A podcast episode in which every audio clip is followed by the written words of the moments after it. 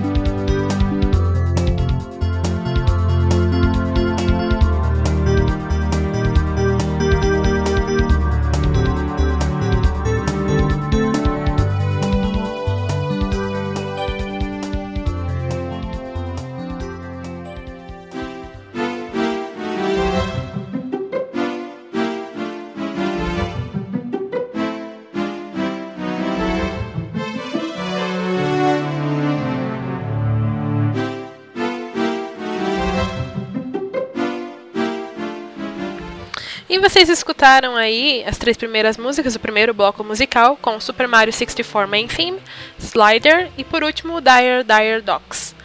Mas bem, e agora? O que falar desse Super Mario 64 que conhecemos tanto e consideramos pacas. Para você que nunca teve oportunidade de jogar ou ainda sempre ouviu falar bem, mas nunca se interessou em correr atrás, é legal ressaltar o porquê de Super Mario 64 ser uma referência quando se fala em jogos em 3D. O desenvolvimento do título começou ainda na época em que o Shigeru Miyamoto estava trabalhando em Star Fox, o primeiro de Super Nintendo, mas acontece que o projeto foi adiado e redirecionado para o Nintendo 64, que estava em desenvolvimento ali. O desenvolvimento do game começou primeiramente com um sistema de câmera, muito bem referenciado até hoje, mas não foi nem porque eles queriam fazer algo lendário, como acabou sendo, né? E sim porque o time de desenvolvimento estava um pouco perdido com a direção que o título ia seguir. Se ele ia ter 3D e, exploração livre o tempo todo, ou se ele ia seguir uma linha mais isométrica, como o Super Mario RPG. No fim das contas, temos aí um sistema de câmera livre que funciona muito bem, um game inteiramente em 3D que dá uma falsa, mas efetiva sensação de liberdade e exploração não linear, que acabou por nos entregar um título excepcionalmente divertido e desafiador na medida certa. Ainda falando sobre a câmera, eu acho muito curioso como esse aspecto transcende em game através de um personagem, o Lakitu, que funciona como um cameraman para o Mario, né? É quase como uma quebra de quarta parede, mas ao mesmo tempo não é. Eu acho isso muito legal.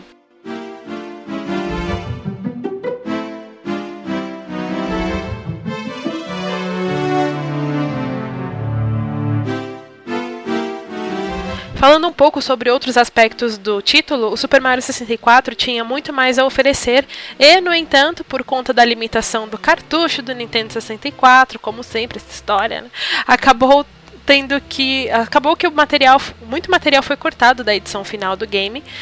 Como, por exemplo. Uh, um detalhe interessante, o Miyamoto ele queria que o jogo ele tivesse 40 fases. Sim, 40. Mas no final apenas 15 couberam na fita. E ainda, ainda por cima haveria também uma tela dividida para um segundo jogador controlar o Luigi, né? Mas acabou que o Luigi, coitado, foi cortado também da versão final. Por fim, jogadores já acharam até texturas dos ovos do Yoshi em lugares que não se acham em game, propriamente dito, indicando que o dinossaurinho mais fofo e legal dos games teria muito mais espaço e importância. Uma pena que tanto teve que ser cortado no final, né? Mas acabou que na versão de 3DS a gente viu todo esse conteúdo e com gráficos ainda remasterizados, né? Mas enfim, chega de falar. Vamos ouvir mais algumas músicas?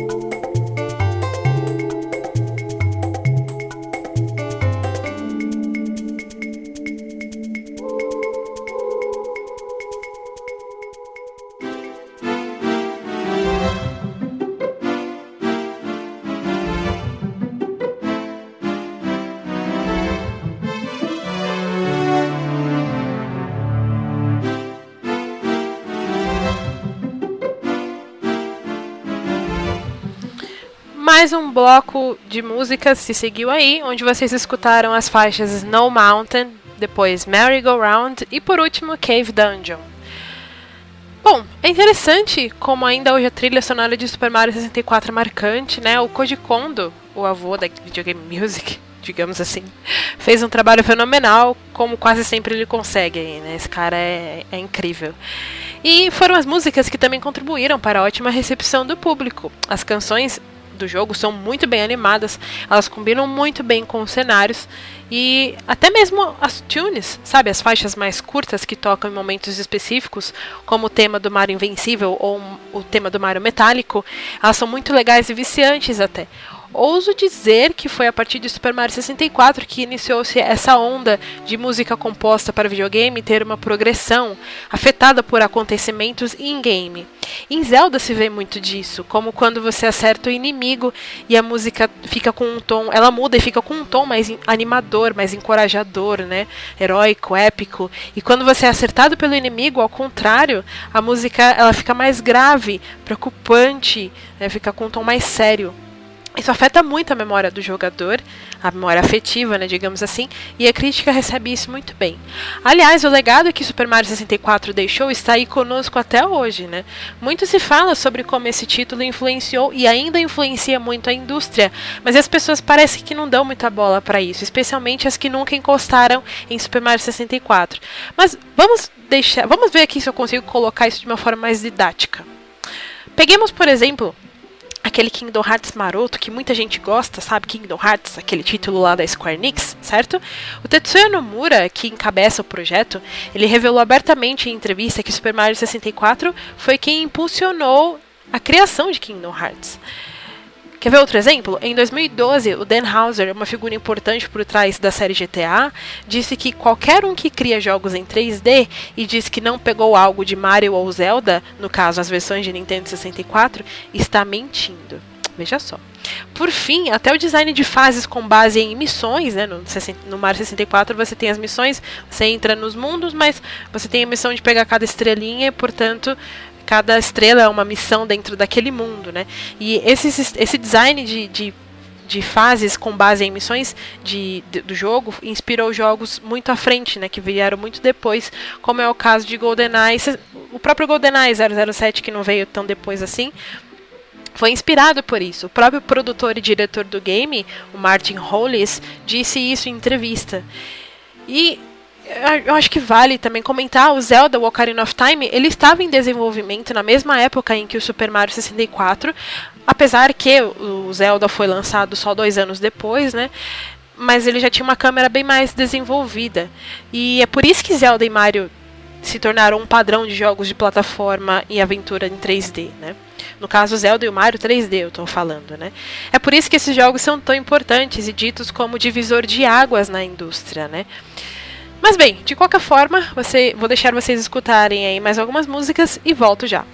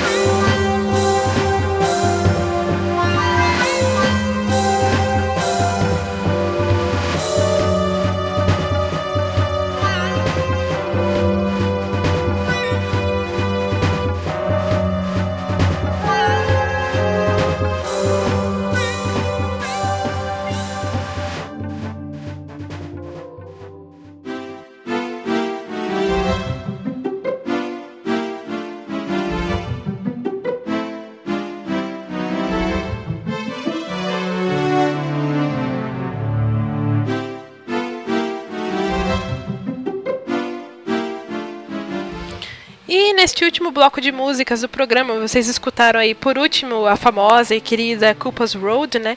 Antes dela veio a File Select e a primeira do bloco foi a Piranha's Plant Lullaby. Bem, é isso. Infelizmente, o Aperte Play desta semana chega ao seu fim. Acessem o site www.newgameplus.com.br para ler artigos, reviews ou hands-ons e assistir unboxings, coberturas e zeratinas sobre videogames, além de escutar podcasts de conteúdo variado. Acompanhem, portanto, nosso canal em youtube.com.br ngameplus, siga-nos no twitter.com.br ngameplus e curta a página em facebook.com.br ngameplus. Por fim, temos um grupo também no Facebook, onde você pode entrar e discutir com a galera sobre assuntos diversos em facebook.com/groups/ngameplus. E caso esteja se perguntando como faz para participar do Aperte Play, basta entrar no grupo do, do NGP lá no Facebook e através do tópico oficial do programa, você pode comentar e deixar os seus pedidos de música, sua sugestão de tema, além de sua crítica ou elogio. Basta entrar então no grupo, lá um search, lá uma pesquisa lá pelo pelo tópico oficial do Aperte o Play, é fácil e aí é só escrever o que você quer ver aqui no programa. A seguir, vocês escutarão a música Staff Roll, que, como o próprio nome diz, é a música de créditos de Super Mario 64.